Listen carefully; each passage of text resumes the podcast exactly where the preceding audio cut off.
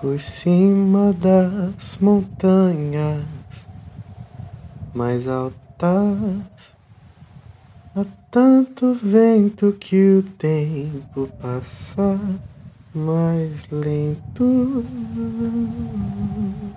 Ao mesmo tempo, o mesmo tempo passa tão rápido e tudo que eu não entendo ganha sentido, eu acho.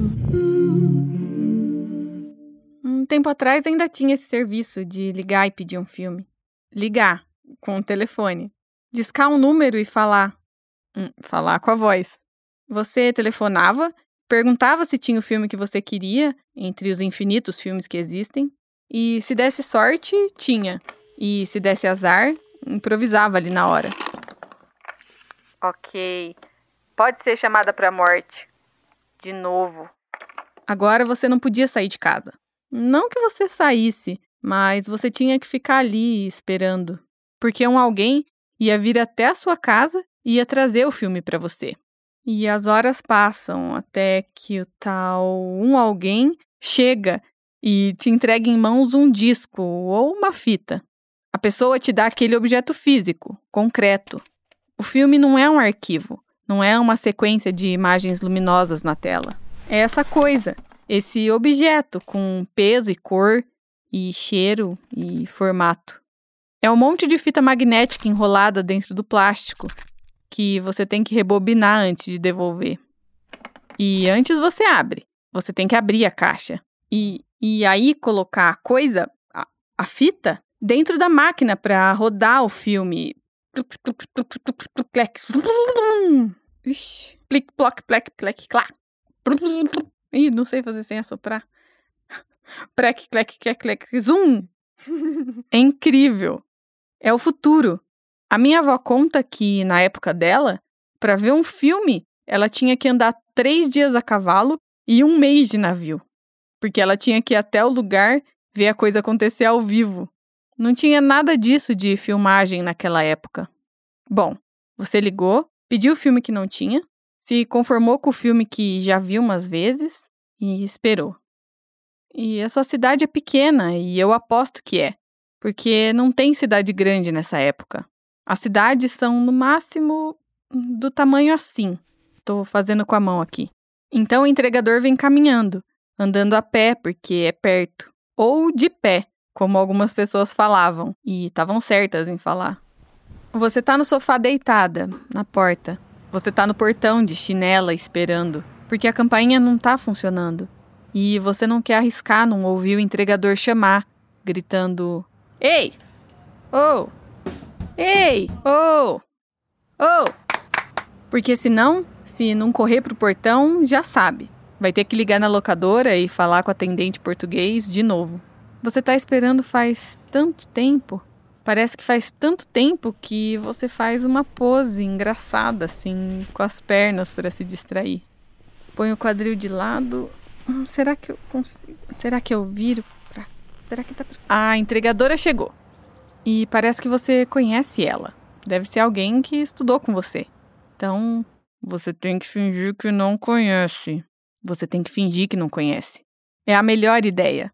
Fingir que nunca se viram é a atitude educada, porque não vai ficar mais desconfortável quando ela falar: Acho que a gente estudou na mesma quinta série. Ou Lembra de mim quando a gente namorou por três anos? Vocês não conversavam muito na época e agora tem menos assunto ainda. Fica na sua, age naturalmente. É só, só agir naturalmente, desviar o olhar. Pode até falar baixinho, meio para dentro, assim, disfarçando a voz. Normal. Normal, não vai bancar maluca.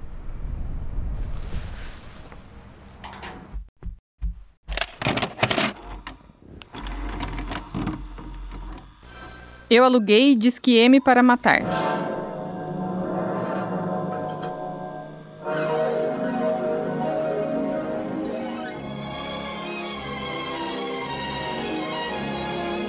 Eu. Eu tenho que lhe explicar uma coisa. Eu não vou falar o que acontece no filme. Não vou ficar falando do filme. Ele foi filmado nos anos 50, inclusive com aquela tecnologia antiga chamada 3D. Mas eu não vou falar disso. Porque o que não tem nada a ver com nada disso é que o M no nome do filme diz que M para matar, é porque as teclas dos telefones costumavam ter números e letras. As teclas dos telefones. Dos telefones que eram usados para telefonar. Então você podia discar M no teclado do telefone, que era o 6. E também era o N, e também era o O, O. Ixi, sempre confundo. O. Mas isso você podia fazer quando os telefones tinham teclas. E isso faz muito tempo. Nessa época, se eu falasse que o meu número era 266, meia, perder amigos, significava que era 26, meia, meia, 7, 3, 7, 3, 3, 7, 2, meia, 4, 4, 68. Anota aí.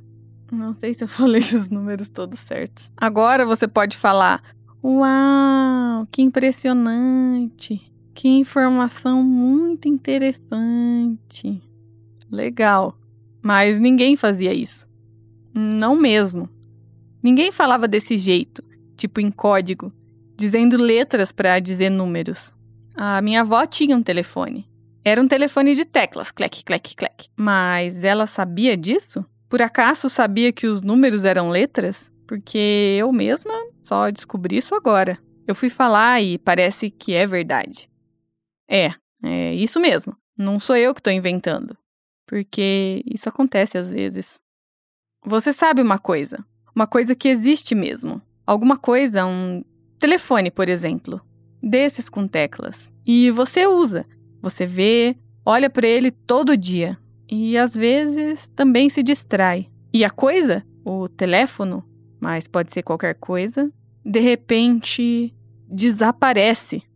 Não desaparece, mas fica para trás.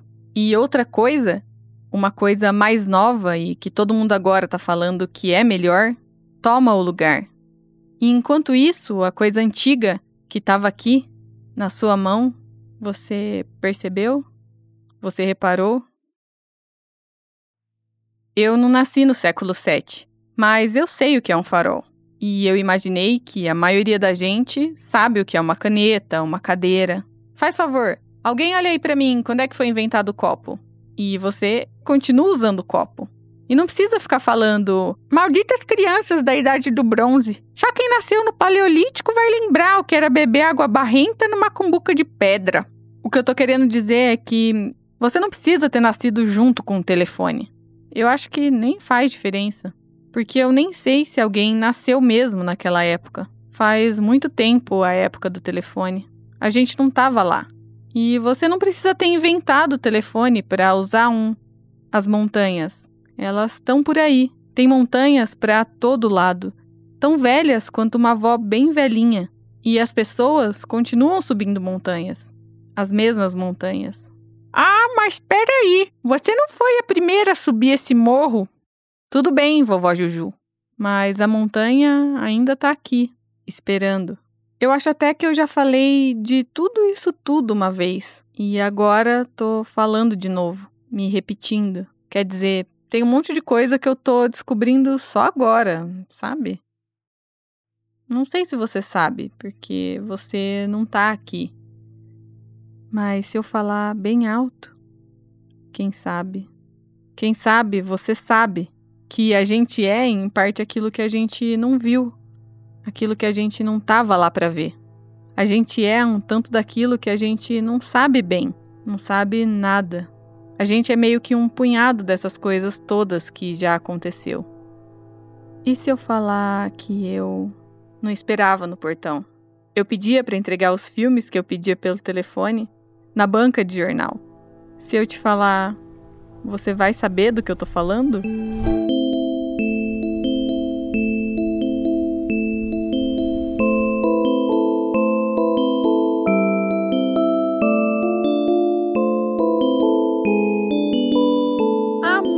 muito tempo atrás, jornal era um papel, que era feito de papel feito de polpa de fibra vegetal prensada e com água.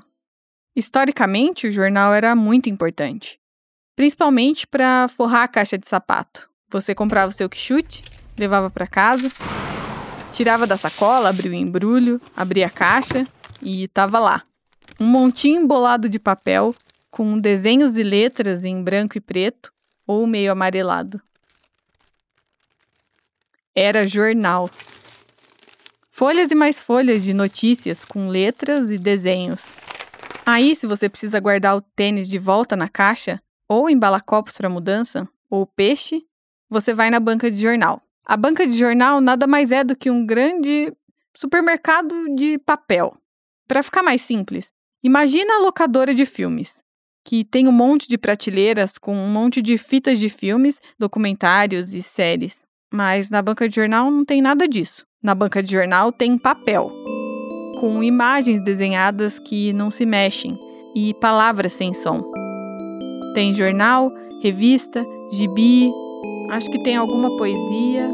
Ah, e tem pessoas.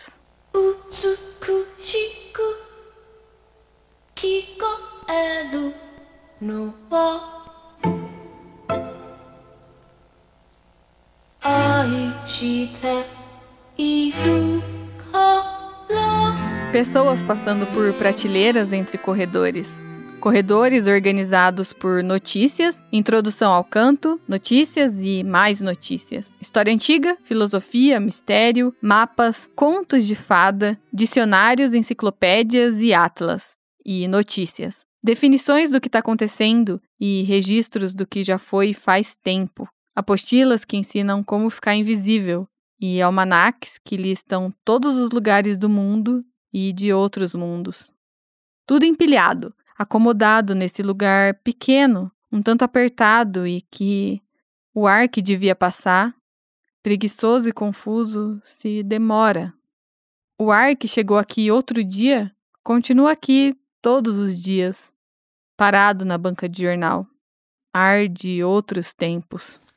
O dono da banca, o tal jornaleiro, senta atrás do balcão perto da porta, bem abatido. Ele folheia entediado histórias de gatos e de botas. E do lado, no canto da entrada, onde fica o cabideiro de guarda-chuvas, fica o cabideiro de guarda-chuvas. E o cabideiro serve para as pessoas pendurarem seus guarda-chuvas. E devia também, mas não serve muito, para as pessoas lembrarem de pegar seus guarda-chuvas antes de saírem da banca. Ou seja, serve mais para as pessoas esquecerem. E tá lá, pendurado no porta-guarda-chuvas, uma sombrinha. A sombrinha tá ali faz uns meses e continua ali, ocupando espaço. E passa os dias esperando. E logo se vê que tá esquecida mesmo. Quer dizer, na verdade, não é uma sombrinha. É um guarda-sol. Mas é pequeno, do tamanho que daria mesmo para chamar de sombrinha. Um guarda-sol chinês de 28 varetas. O suficiente para fazer sombra ou proteger da chuva, uma pessoa, talvez uma pessoa e meia, mas nunca duas inteiras, só se elas ficarem bem perto, grudadas embaixo dele. Os guarda-chuvas e os guarda-sóis e as sombrinhas aproximam as pessoas. No canto de entrada da banca de jornal, o guarda-sol, feito de papel de polpa de amoreira, pintado em verde por mãos dedicadas, permanece desapercebido. Quase faz sentido ele estar tá ali, esquecido, em meio a jornais, revistas e gibis.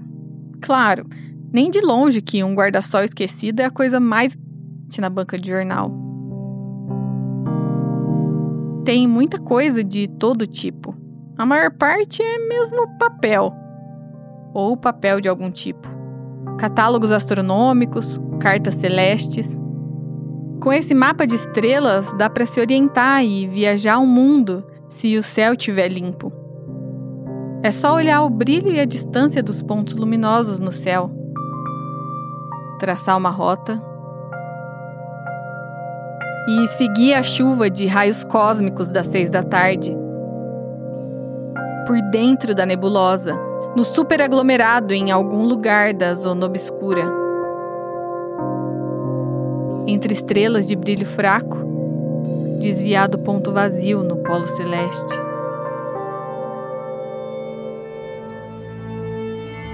Na beira do mistério sem dimensão, a nuvem molecular transborda raios gama. Acende monocromática, descolorindo a luz, revelando o nada, flutuando, oscilando, degenerando tudo. Se tiver um desenho de um gato ou uma montanha no mapa, tá desatualizado. Essas constelações não existem mais faz tempo. Se orientar por elas, pode acabar te mandando para Conchinchina ou para o Halley, onde todos eram clipes. Na banca de jornal tem caderno de capa mais dura. Não importa o que você vai escrever nas páginas do caderno. A capa é dura e só cabe nas páginas palavras e rabiscos. A não ser que você tire o espiral do caderno. Desenrola ela do canto das páginas e as páginas ficam soltas, soltas, e você ganha uma mola. Dá para fazer alguma coisa com isso, tipo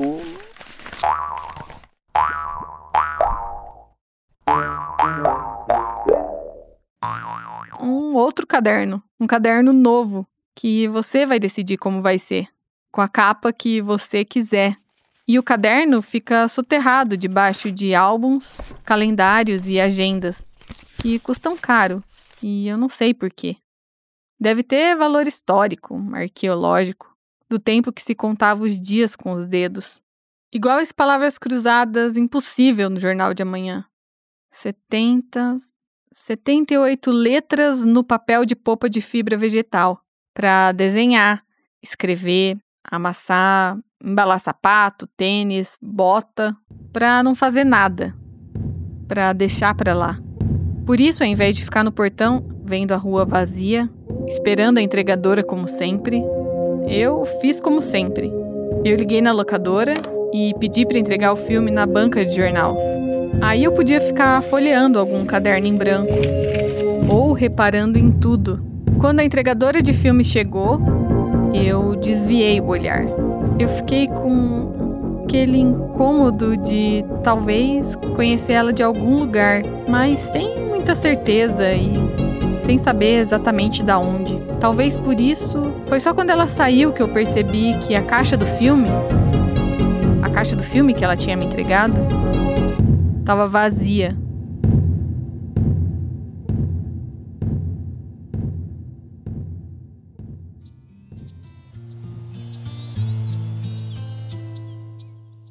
Uma vez lá em casa eu assisti um filme e depois devolvi a fita.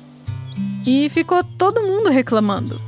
Todo mundo querendo assistir alguma coisa e tendo que assistir qualquer coisa na TV. Só que ninguém levanta e pega o controle para mudar o canal. Faz tempo que isso aconteceu. Mas faz mais tempo ainda que TV não tem mais botão. Aquela setinha do lado que passa de canal. Não dá para jogar o chinelo, nem falar pro abençoado que tá passando mudar o canal apertando o botão. Porque não tem mais botão na TV. Mas também alguém ainda assiste TV? funciona mais como um ruído de fundo. É só para dar aquele conforto de que o mundo ainda não acabou. Aí, um tempo depois, meu irmão acho que achou o controle e mudou o canal para alguma coisa que ela queria realmente ver. Mas tinha algo diferente. Eu não tinha como falar nada com certeza. O controle era igual. As cores, as teclas, mas depois eu percebi que ele estava ligando e desligando o ventilador também, mudando a hora do micro-ondas. Vai ver, o controle antigo também fazia isso. Eu é que não percebi na época. Quer dizer, devia ser o mesmo controle. É que alguma coisa tinha ficado para trás. Mas isso faz um tempo faz um tempo mesmo. É domingo. As prateleiras continuam entre corredores e os corredores no mesmo lugar. O dono da banca continua atrás do balcão e o porta-guarda-chuvas está cheio e lotado, com uns muitos, talvez uns 30 guarda-chuvas, porque o céu tá pesado. O céu tá prestes a desabar um maior toró. Vai chover, entendeu? São 36 guarda-chuvas e sombrinhas. Eu contei aqui. 6 por 6, 36. e o lugar não podia estar tá mais cheio. De pessoas querendo jornal, saber as horas. Tá abarrotado de gente. E as crianças fuçam em tudo. Correm para baixo das pernas, mudam as revistas de lugar. O velho de bengala se espreme tentando abrir caminho. E todo mundo com as mãos nos bolsos e com os ombros encolhidos, tentando passar uns pelos outros. A todo instante a multidão parece que vai descambar para um empurra-empurra, um forrobodó, uma ziquezira. Mas os dançarinos de domingo se confinam no trânsito de seus caminhos pessoais. Cada um no seu espaço, percorrendo seu trajeto, e só quase se esbarram. Se esforçam tanto para se evitarem que mais parece que escondem algo. Só não se sabe de quem. Entre um sovaco e uma barriga, a mão da esticadora. Entre um sovaco e uma barriga, a mão da entregadora estica no braço e entrega o filme certo. Mas. Antes, claro, ela puxa o assunto nada esperado de. Lembro de você de algum lugar. Você não é a. Sim, pessoa encebada. Eu sou a Nessie. E hoje nós vamos aprender a ah, me dá esse filme logo que eu quero sair do meio dessa muvuca. Ela fala mais alguma coisa e vai embora. Sem guarda-chuva nem nada. Coitada. Um garoto de bochechas rosadas, vestindo uniforme, chega até a porta. Antes de sair, ele olha para os lados, se estica atrás do porta-guarda-chuvas e veste na cabeça um sombreiro a banca começa a esvaziar. Um bando de pessoas irritadas saindo para a rua e abrem seus guarda-chuvas sem chuva, se precavendo da chuva iminente. Um deles abre um jornal em cima da cabeça, enquanto leva a sombrinha da Madonna pendurada no braço. As crianças, todas comportadas, sem a cortina de pernas para camuflar as brincadeiras, abrem guarda-chuvas na rua empoeirada e seguem com passos, escoltadas pelos pais. Põe o pé para fora também uma garota lilás. E ela deixa para trás o perfume de flor. Por último, o velho com a bengala. Ele se apoia no guarda-chuva e abre a bengala e sai, aparentemente sem se dar conta que está segurando em cima da cabeça um bastão de madeira com borracha na ponta. Dentro da banca, as prateleiras continuam formando corredores. Os corredores continuam no mesmo lugar. O dono da banca conta dinheiros atrás do balcão. E o porta-guarda-chuvas está vazio. Não ficou nada para trás. Quer dizer, o porta-guarda-chuvas está totalmente vazio. Olhando mais de perto, não sobrou sombrinha nenhuma dentro dele. Uma, duas, três pessoas com guarda-chuvas iguais já longe. Onze, doze. Guarda-chuva da Madonna pegando ônibus, 23, 26. As crianças com seus pais, 28. Garota Lilás, ali o velho com a bengala, 30, 35 e tá faltando um porque nenhum guarda-chuva na rua era verde, nenhum era de papel, nenhum era um guarda-sol chinês de 28 varetas. O vento fica mais forte.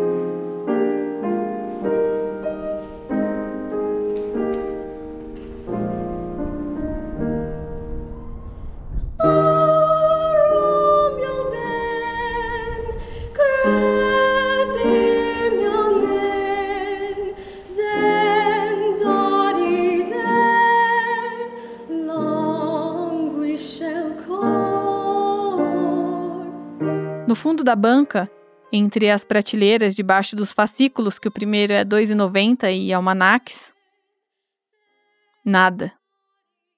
Nenhum sinal do guarda-sol. Mas como poderia também? Ele ia ter andado sozinho? Dentro do porta-guarda-chuvas não tem nada mesmo. Ou não tem nenhum guarda-chuva-sol sombrinha. O guarda-sol sempre teve ali. Fazia muito tempo já. O porta-guarda-chuvas praticamente existia com o porta-guarda-sol dentro. Oh, com o guarda-sol dentro. E já eram parte da decoração. Parte da banca mesmo. Parte da continuidade de como as coisas sempre foram. E sumir assim seria um sinal? Uma premonição do futuro? Um mau presságio? Perder um guarda-sol será que é igual passar embaixo de escada? Quebrar espelho? Será que é em vão? O dono da banca tá contente. Ele diz que não jogou fora o para-chuva porque dá azar. E também não ia pegar para ele porque dá mais azar ainda. O tal para-chuva estava ocupando espaço ali no canto da banca desde sempre. Ele já tinha pensado em falar para alguém pegar, mas oferecer algo que não é seu, assim, certeza que é crime. Ou facilitação, ou perjúrio. Finalmente alguém levou. Um para-chuva comum, barato. Se valesse alguma coisa, alguém já teria levado antes. Muito antes. Mas não. Ficou um tempão parado, ocupando espaço, atrapalhando todo mundo. Fora que era pequeno, não devia fazer sombra nem proteger de nada. Era capaz de se desfazer com uma gota. E mesmo se não rasgasse ou virasse do avesso, mal devia caber uma pessoa embaixo dele. Duas então? Só se for para ficarem agarradas. Provavelmente quem pegou vai fazer bom uso. Vai fazer melhor uso. Porque, olha, mesmo aquela porcaria de para-chuva é melhor que nada. E o tempo como tá, desse jeito, logo logo vai começar a chover. Eu corria, mas eu não sei muito bem para onde. Eu nunca fui especialmente rápida, nem muito forte. Se eu ficava pensativa no canto da sala, com o olhar perdido olhando para nada, será que pelo menos eu Pareço esperta? Inteligente? Eu lia muitas histórias, mas agora eu não consigo lembrar a maior parte delas. É uma sensação fantasma. Uma coisa dentro da gente competindo para não se conformar e tentando se decidir ao mesmo tempo. Uma parte querendo olhar e finalmente ver mas eu nunca dei muita sorte. E tudo geralmente acaba que acontece dentro das probabilidades normais de acontecer. Oh, que frase enorme! Aí, assim, até o incerto fica tedioso, porque é parte da mesmice. E o guarda-sol some. Algo esquecido e abandonado se torna coisa perdida e ignorada. Um guarda-sol desaparece no ar. É parte da rotina, comum, normal, das coisas normais de perder. É isso mesmo, e é assim mesmo. Todo mundo volta para casa porque o mundo continua existindo. E eu também, que nunca fui um monte de coisa, aqui no canto, no buraco que fica para trás, eu. Eu nunca fui muito boa em deixar pra lá.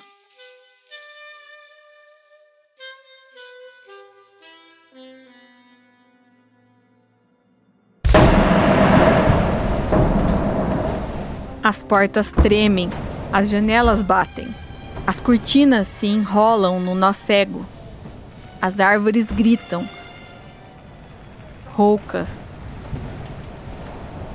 Alguém deve ter saído da banca de jornal com dois guarda-chuvas.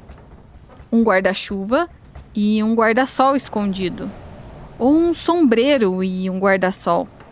Alguém que saiu agitado igual as crianças. Ou levando um jornal. Ou com uma bengala esquisita. E levou algo mais sem saber. Alguém que saiu disfarçada com cor e cheiro de flor. Pode ser. E pode ser mais simples.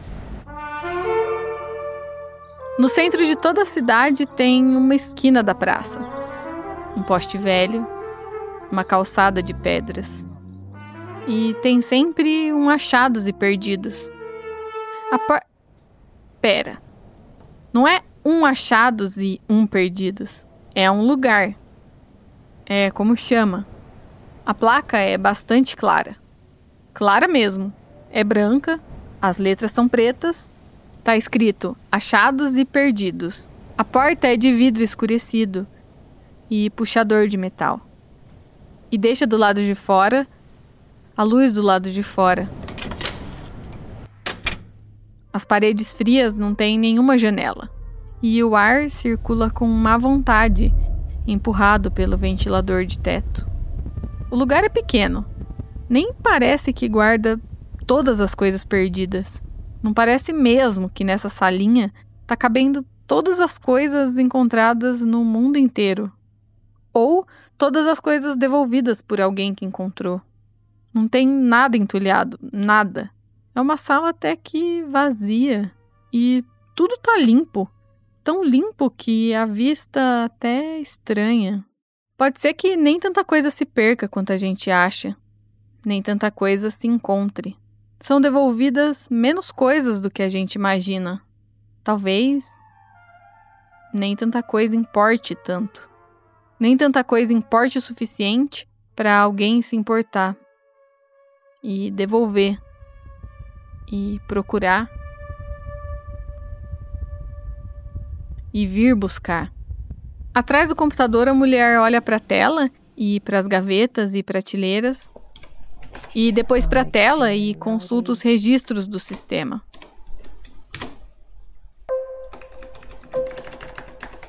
Copy and paste this. Gaiola, gaita, galocha, garfo, gargantilha, gibi, gloss, gorro, grampo, guarda-chuva, guarda-roupa, guarda-sol. E. Não. Nada. Okay. So, Nenhum. Ninguém encontrou. Ninguém devolveu nenhum guarda-sol verde.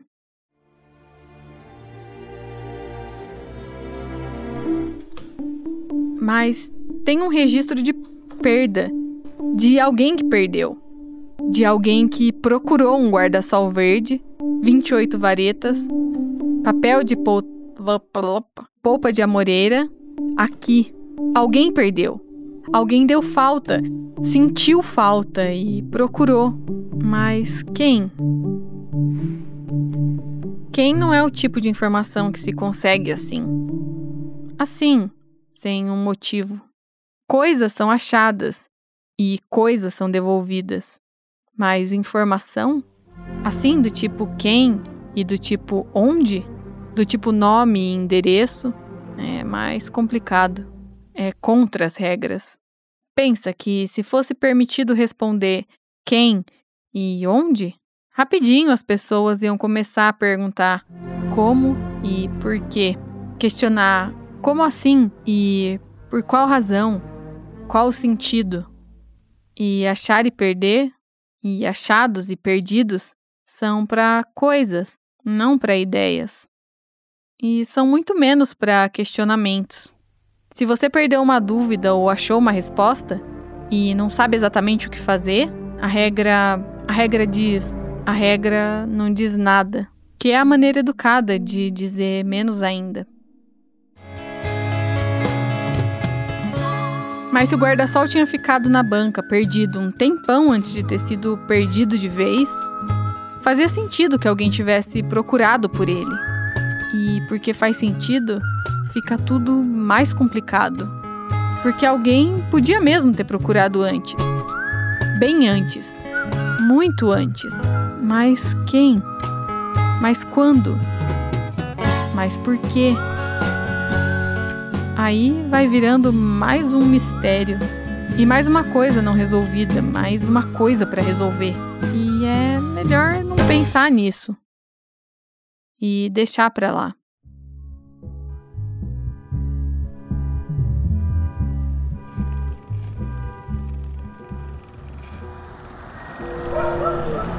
Do lado de fora do Achados e Perdidos, fica claro que o lugar não tem câmeras, não tem guardas, não tem uma cerca de arame farpado, assim até meio enferrujada. Não tem um canhão de raios ultraviolentos que desmaterializa até pensamento. Se ficar esperando anoitecer, colocar um bigode falso, usar um grampo de cabelo para abrir a porta, dá para entrar e vasculhar no computador, procurar no sistema e roubar o nome e o endereço do dono do guarda-sol. Mas isso só muda o problema de lugar. E encontrar não é roubar. Resolver é outra coisa. É colocar um anúncio no jornal. É isso. É isso que geralmente se faz. Fazer um cartaz. Papel colorido, letras grandes, procura-se, guarda-sol, recompensa. E cola cartaz em poste, muro, mural de café, bar, faculdades e bancas de jornal. No ponto de ônibus e em todos os lugares. E todos os lugares são. Hum, tantos lugares. A cola para fixar cartaz nisso tudo precisa ser boa. E a tinta para pegar bem no papel. E o papel não pode ser qualquer coisa. Pra não rasgar, sair voando, estragar, amassar, evaporar e não dá para ler nada. E ficar parecendo procura-se recompensa. Ou o sol pensa. Que nem faz sentido.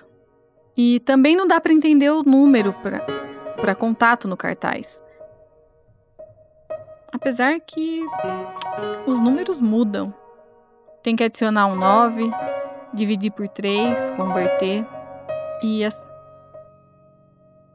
e as palavras mudam. O que que procura-se vai significar daqui a pouco? E daqui um tempo?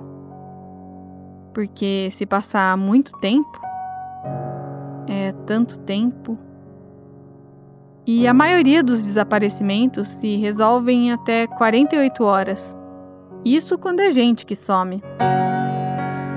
Mas quanto tempo demora para achar um guarda-chuva, um guarda-sol, até que não dê para achar mais?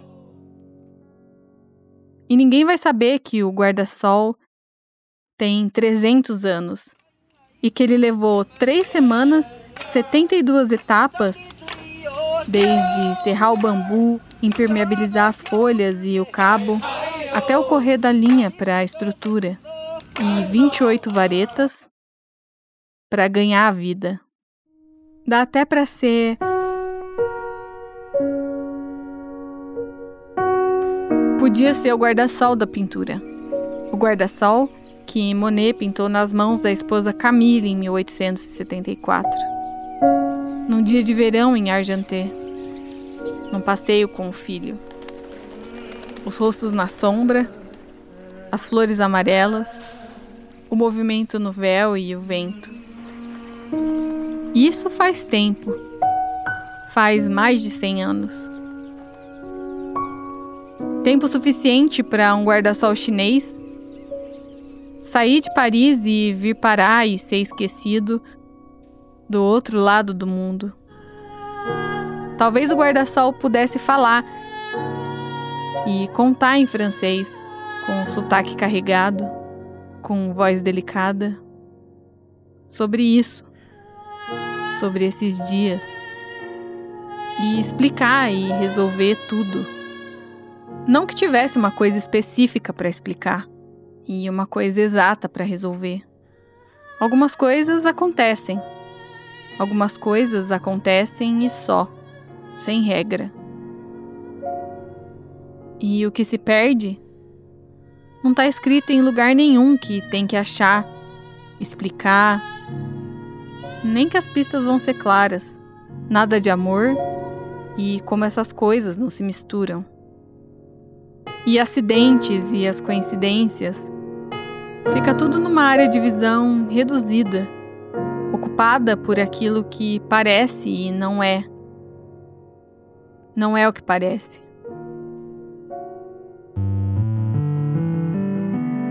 Dá para imaginar que o guarda-sol fugiu. Saiu por aí. Finalmente sozinho, procurando calor e sol. E sol para fazer sombra. Foi tirar férias em algum lugar, numa praia nas Caraíbas, em alguma ilha nas Antilhas, São Vicente, Granadinas. No Recife de Mopion. Não é uma ilha, uma ilhota, um banco de areia.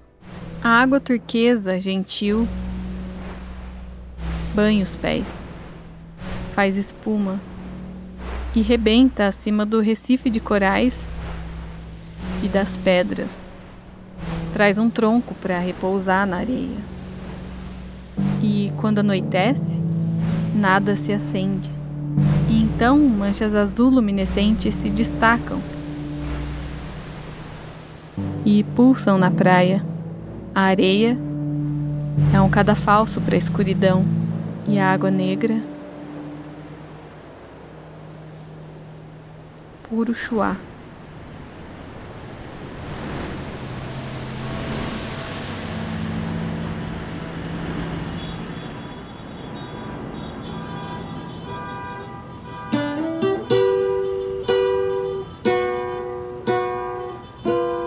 Do lado de fora do Achados e Perdidos, a esquina da praça, o poste velho, a calçada de pedras.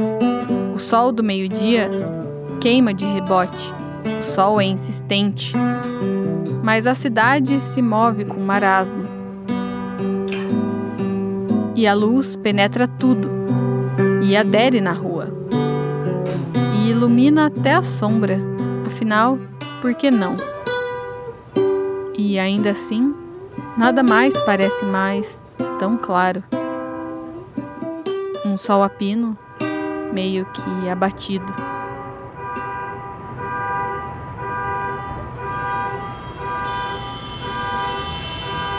uma farmácia com música alta, um hotel e uma árvore usando sombreiro. Uma árvore. Tem um sombreiro pendurado nos galhos. Mas a gente não tá em Santa Cecília de los Perros Callejeros Espirituales. Árvores não usam sombreiro. Pelo menos não num dia comum igual hoje. Assim, hoje não é nada especial. Hoje é o dia mais normal de todos. Entendeu? Em cima do hotel de seis andares, uma pessoinha pequena olha para baixo.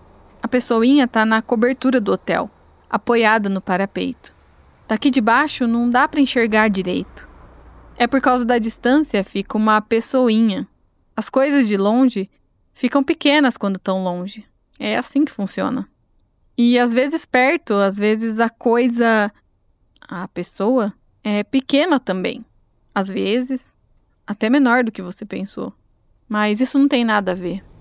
E lá em cima do prédio, no terraço do hotel, é o garoto de bochechas rosadas que saiu com o sombreiro da banca de jornal. Agora não deu para ver as bochechas rosadas, mas só pode ser. Hum. Aquele salafrado. Com certeza foi ele que pegou o guarda-sol verde na banca de jornal. Foi ele. Eu sei. Isso aqui é só uma história.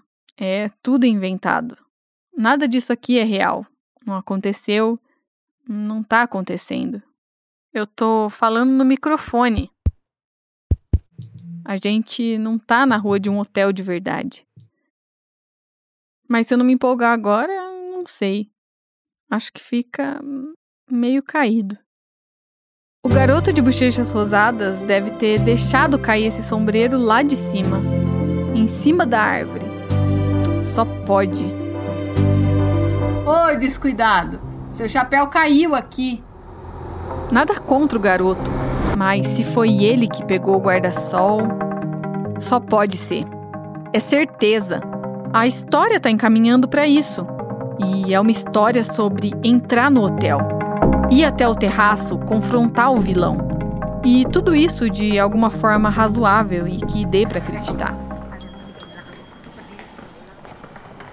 Para passar pela portaria precisa de um sorriso.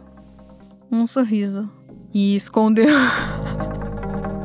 e escondeu o sorriso para passar pela recepção perguntando: Oi, onde é o banheiro? Passar pela porta corta-fogo e subir. Os primeiros degraus são de empolgação e rapidinho vira cansaço.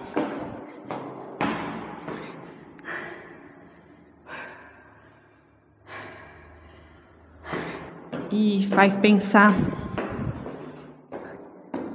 Será que às vezes você pensa? Pense em sair em um andar qualquer do hotel, em abrir uma porta qualquer de um quarto aí, em deitar numa cama Ninguém precisa saber.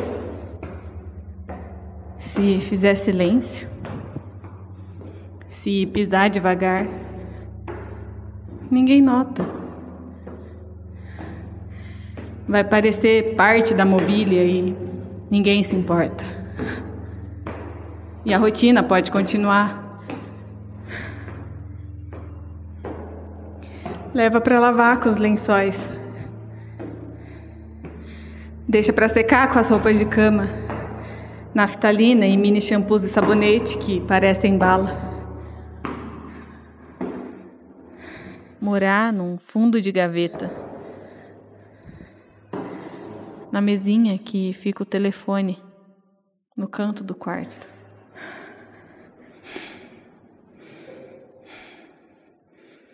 Isso é coisa de gente doida.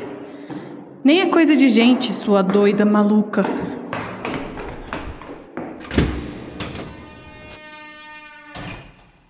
Bochechas rosadas. Eu sabia. Empolgação e tal. O garoto de bochechas rosadas fica afogando cadeiras de plástico no fundo da piscina do terraço. Ele empurra as cadeiras até o fundo e segura.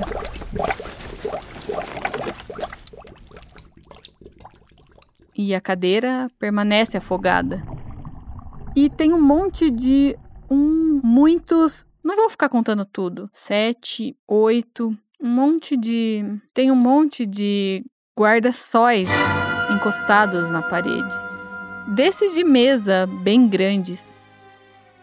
Desses para dias de muito sol. Muito melhor que um guarda-sol chinês verde de vareta e papel. Difícil dizer se é melhor mesmo. Mas nenhum é verde. E nada é um guarda-sol chinês.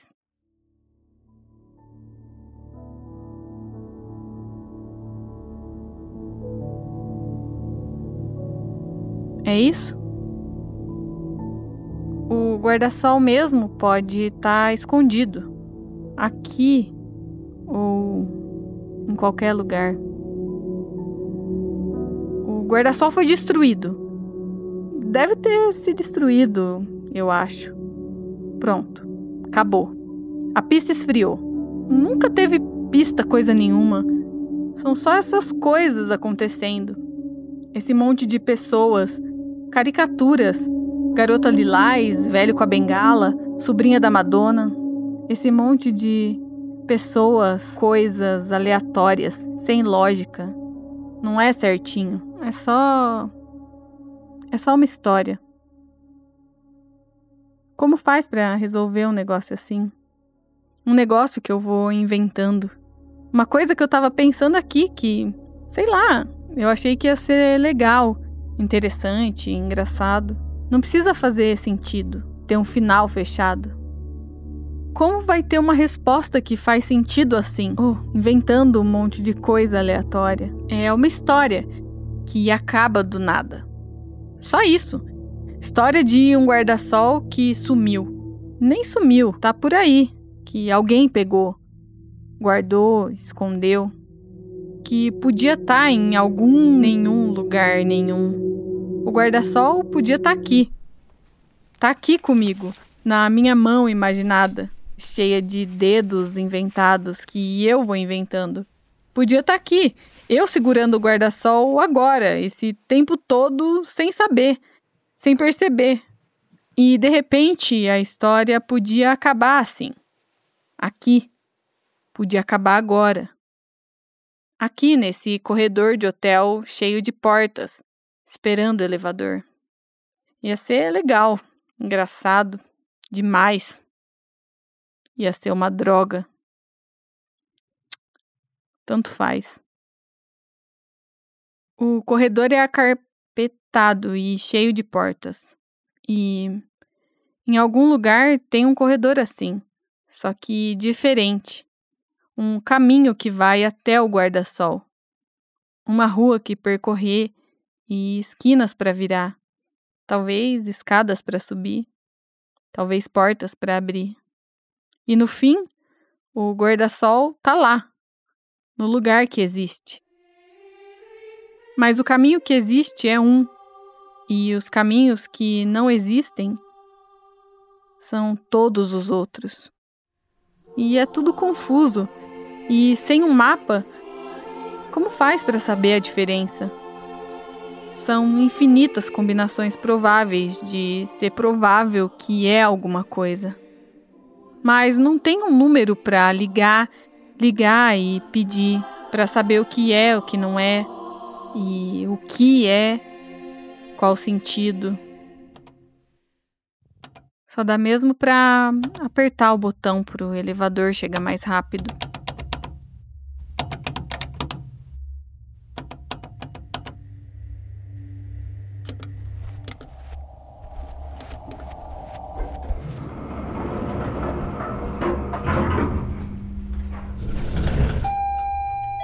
Tem um número tem um número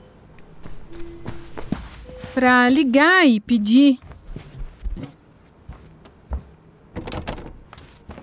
Quais as chances de todas as portas estarem trancadas?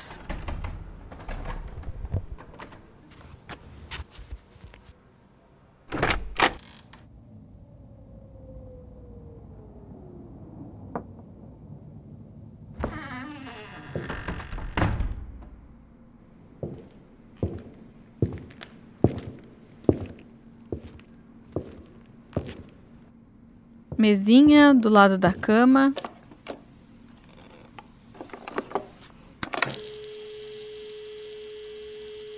Qual é mesmo o número? Três. Três. Tempos mais simples. De números de telefone mais simples.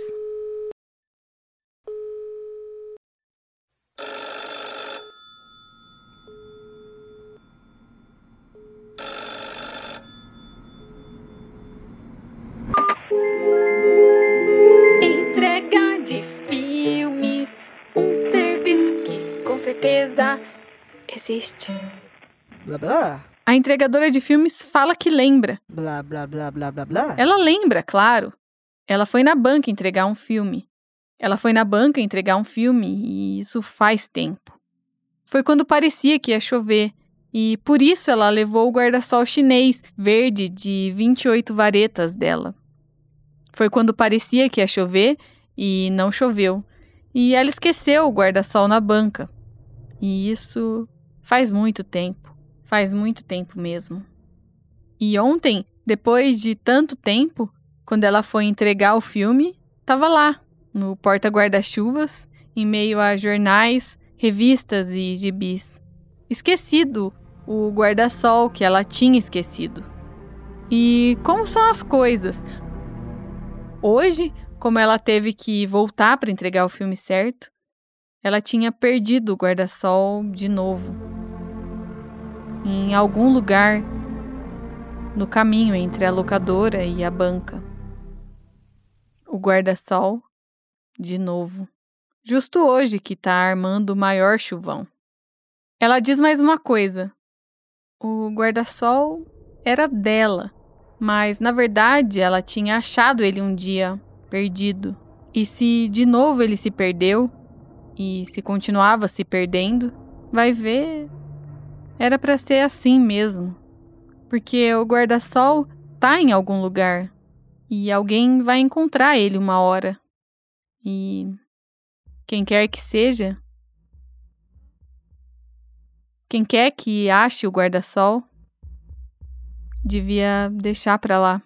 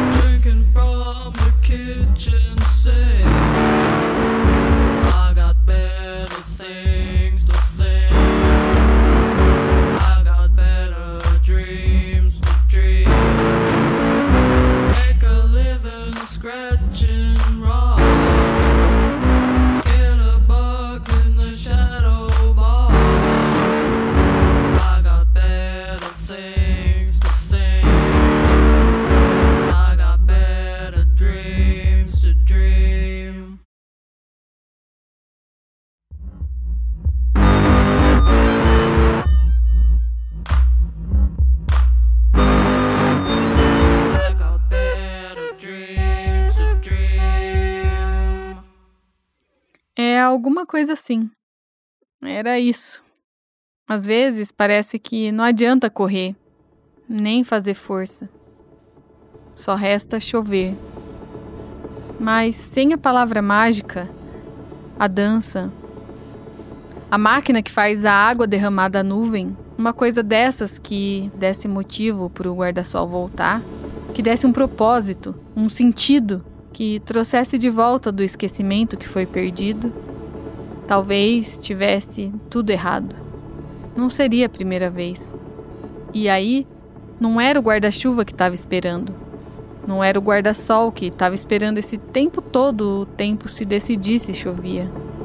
Vai ver, era a chuva. A chuva esperando os toldos se abrirem. Esperando a reforma no telhado. A limpeza do quintal. Esperando recolher a roupa do varal. Fechar as janelas. A chuva no interior das asperitas esperando, querendo saber. Uma cachoeira de nuvens, querendo entender para onde o guarda-chuva foi e para onde os guarda-chuvas vão. Que caminho é esse que os guarda-sóis escolhem, decidem e fazem, mas os guarda-chuvas não vão. E os guarda-sóis não decidem. Pessoas são assim e fazem assim. Vão e se acham e se perdem nessa ordem. Os guarda-chuvas e os guarda-sóis são levados pelos acidentes que levam guarda-chuvas embora e guarda-sóis para os lugares, para outros lugares. E os guarda-chuvas e os guarda-sóis seguem. Seguem sem sentido, sem rumo, perdidos sem forma, sem um fim, irreconhecíveis, desapercebidos. E se não se encontram é porque não tem o que encontrar. São as escolhas que nós não fizemos. Para achar um guarda-sol perdido num dia de vento, é preciso seguir o vento. Seguir com o vento. Tirar os pés do chão. É preciso flutuar e deixar e não entender aquilo que não se entende.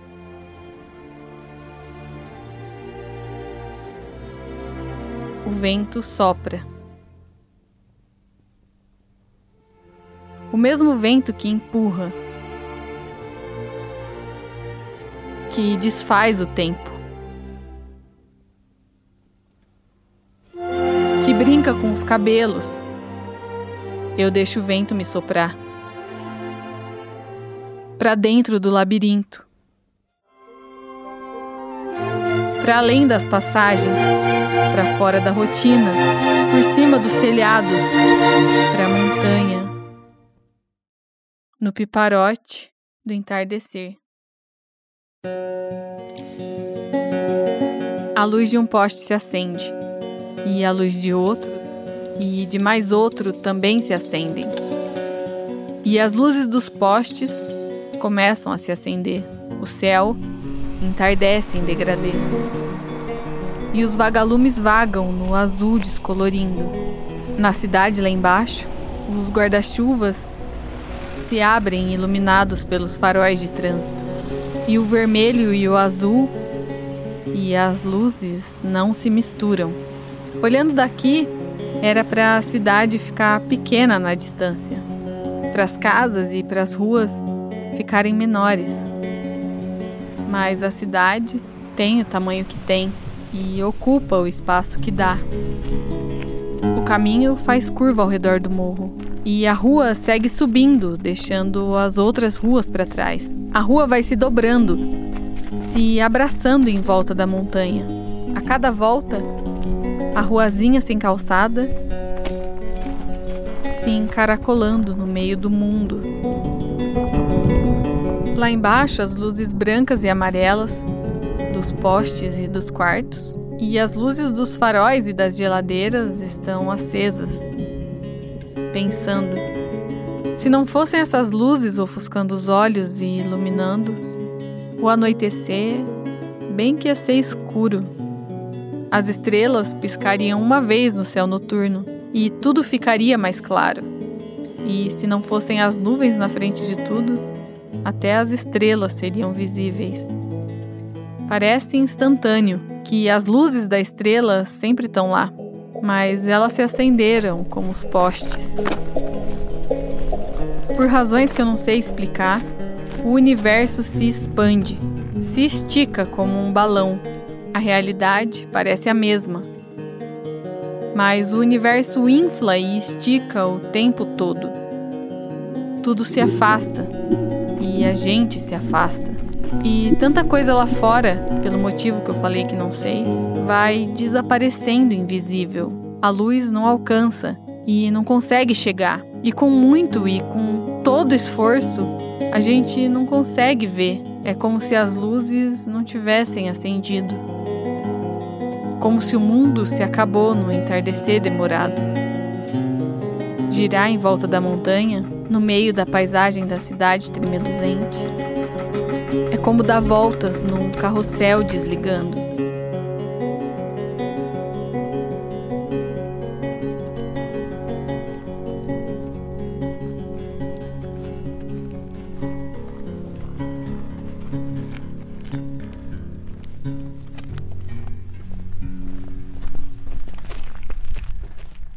Rua termina meio tonta no portão envelhecido. O portão não é grande, não é imenso, mas é o suficiente para ser um portão. Com tanta cerca dos lados que, quanto mais cerca, mais chances de ter um buraco. Um buraco suficiente para passar. Um furo no metal que dá acesso ao pátio no pátio, o cimento no chão é duro e a sola do pé dói dentro dos sapatos. Os joelhos se arrepiam só de se imaginarem ralados. Do lado de dentro tem um corredor sem prateleiras, que continua. E o corredor parece que continua até que. até que não parece mais. O corredor vira outra coisa e vira portas e escadas que mais sobem do que descem, e mais andares, e mais portas, e mais escadas. E nada exatamente velho, apenas abandonado, revestido de poeira. Parece que era outra coisa faz tempo e agora permanece igual por mais tempo. Algo pulsa colorido, refletido na escuridão, luzindo verde na penumbra. Um gato!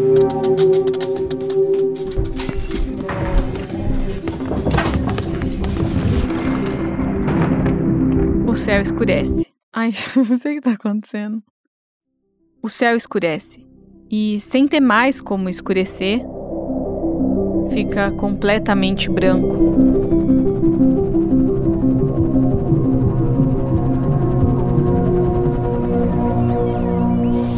Uma sombra se estica na parede. O guarda-sol flutua empinando o ar, descendo, faz ângulo com a arquitetura. Um giro e ele não parece mais o mesmo. Outro giro e é, é o guarda-sol. Ele se arremessa, atinge, tomba e desdobrando a si mesmo, caindo e caindo, o cabo se retorce. E o papel infla, erguendo na direção do chão e voltando, se debatendo no topo das paredes e nas quinas, fazendo voo, inclinando o horizonte. Com turbulência num sopro. E o guarda-sol pende, tropeça. E eu tenho que te falar de toda essa imaginação inventada. E essas palavras, elas são parte da história. O guarda-sol suspenso se esquiva e rodopia no próprio centro em flashes como uma mancha, um erro, e golpeia levantando o espaço. E levando o ar embora, arrastando o tempo, até que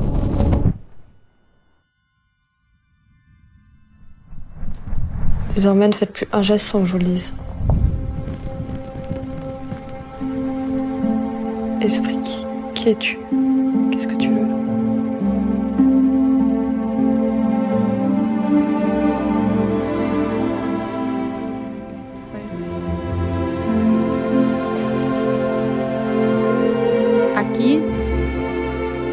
história deixa de ser história.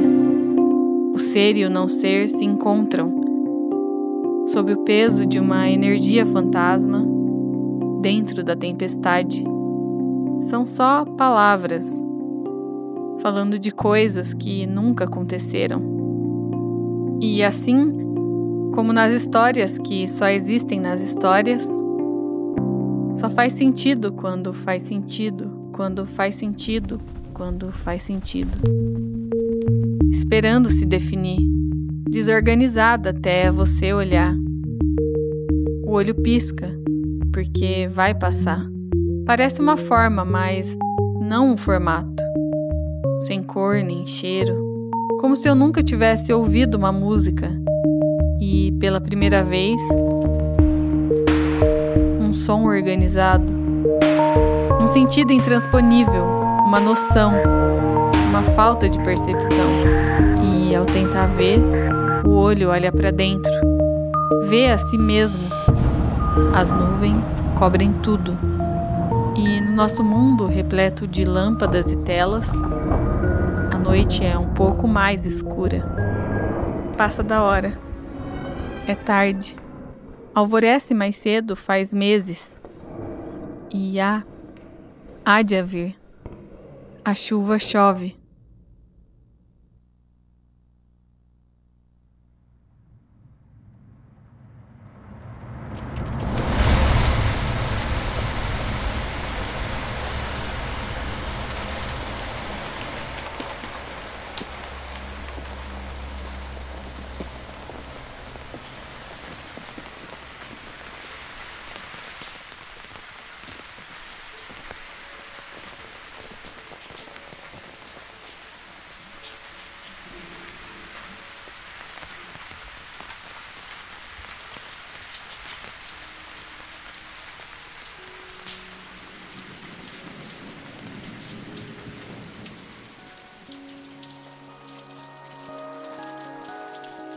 Pega papel e lápis. E manda foto ouvindo o podcast para eu mostrar para minha avó. Anota o endereço: comoperderamigos.com. E eu vou falar de trás para frente. Sojimari Drepomok Otinop Mok. Não sei se fica mais fácil assim. No site tem os links e as músicas dos episódios. E eu, Lago Ness, que é quase um anagrama de singela e de geniosa. E a gente conversa. daquilo que você achou que era bobo e quis deixar pra lá. Manda esse episódio pra alguém que você quer bem.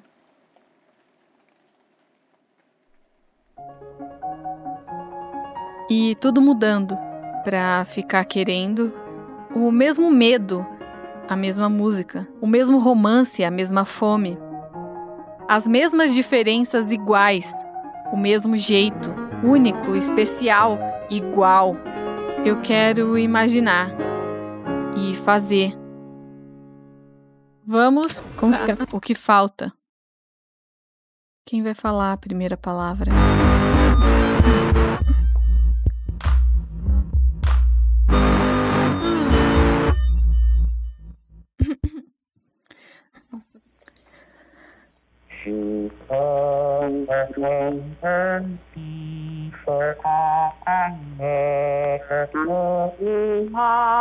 Thank you.